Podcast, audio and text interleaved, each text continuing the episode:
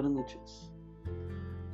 Esta noche quisiera hablar sobre la importancia del artículo 123 constitucional, como también la importancia sobre el desarrollo de la normativa laboral de 1931 y 1970. Quisiera empezar hablando sobre el artículo 123 constitucional, el cual pues es la base de toda normativa laboral que existe en México. Como bien lo dice el artículo 123 constitucional, toda persona tiene derecho al trabajo digno y socialmente útil. Al efecto, se promoverán la creación de empleos y la organización social de trabajo conforme a la ley. El Congreso de la Unión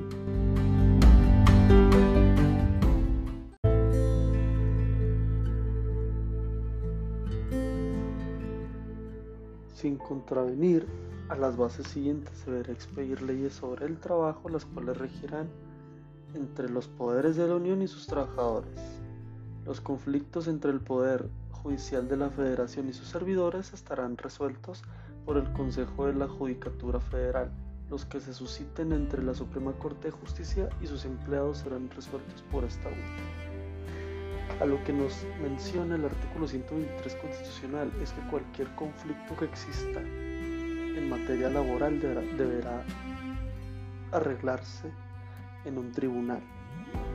Por ende, no existe alguien que sobrepase la ley, nadie va por encima de la ley, por ende, la misma ley tiene que hacerse cargo de ella. Es muy importante mencionar que para nuestro país, para nuestra sociedad, es sumamente importante que exista este tipo de leyes. Por ejemplo, en 1931 surgió la primera ley de trabajo en México, la cual fue pues la base, la base de lo que ahorita como conocemos como la Ley Federal de Trabajo. El 28 de agosto de 1931 se promulgó la primera Ley Federal de Trabajo. Importantes antecedentes para su contenido fueron las leyes laborales del Estado de Veracruz entre 1918 y 1924, al igual que las de Yucatán, que esas fueron entre 1918 y 1926. Antes de que esto sucediera, se dieron algunas legislaciones referentes a los antecedentes del trabajo en Veracruz, lo cual sucedió en 1904, y en Nuevo León, que fue en 1906. Aunque cabe mencionar que la Revolución Mexicana fue indispensable para el surgimiento de un verdadero corpus jurídico en esta materia. La Ley Federal de Trabajo de 1931 reguló prácticamente todos los aspectos principales del derecho laboral los individuales, los colectivos, los administrativos y los procesales. Sin embargo, pasó casi una década llena de conflictos colectivos en algunas ramas industriales de la jurisdicción federal, como la petrolera, la industria textil, la industria minera, la ferrocarrilera, entre otras cuya atención excedía las facultades de las autoridades de las entidades federativas, esa fue la principal razón para la creación de una autoridad jurisdiccional capaz de intervenir y asistir a las partes del conflicto, determinando soluciones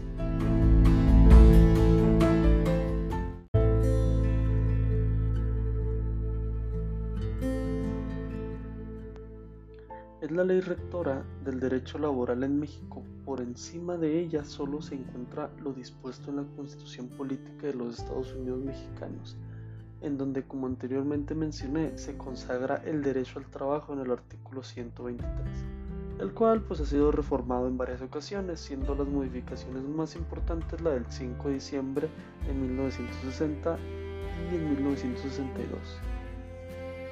Aquí se reconoció la naturaleza laboral de las relaciones entre el Estado federal y los servidores públicos, una auténtica declaración de los derechos sociales de los trabajadores al servicio del Estado. También se modificó la fracción 3 del artículo 123 para aumentar la edad mínima laboral de 12 años a 14 años.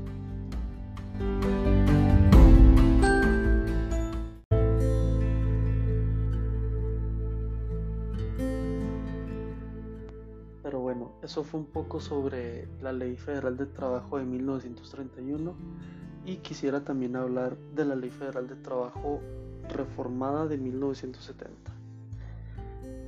Esa ley regula el trabajo como derecho y deber social, exige respeto para las libertades y dignidad de quien lo presta y debe efectuarse en condiciones que aseguren la vida, la salud y un nivel económico decoroso para el trabajador y su familia.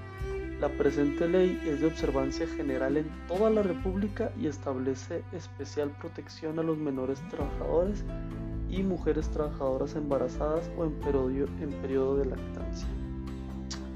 Esto es algo sumamente importante debido a que en nuestra primera ley federal de trabajo de 1931 no existía esta reforma en la cual se protegía a las mujeres trabajadoras embarazadas y a los menores.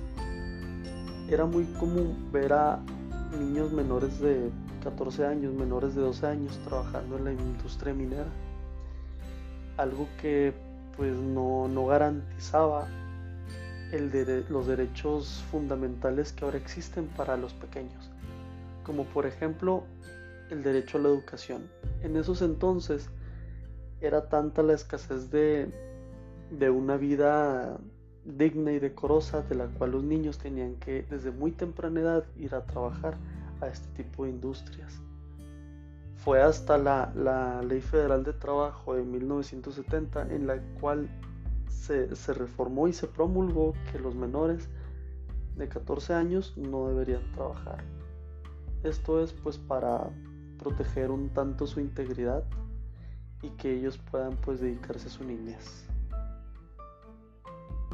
Pues la última reforma que se aplicó a la Ley Federal de Trabajo según el diario, el diario oficial de la Federación fue el 30 de noviembre de 2012 como podemos observar, pues fueron casi 30 años, fueron más de 30 años, fueron 42 años en los cuales prácticamente siguió igual durante mucho tiempo, porque fueron reformas que ayudaron mucho a la sociedad mexicana a levantarse y a mejorar como sociedad. Y hasta aquí quisiera terminar eh, espero que, que, haya sido claro en este tema. Espero que lo haya explicado de una manera que todos los oyentes lo disfruten. Y sería todo. Muchas gracias y buenas noches.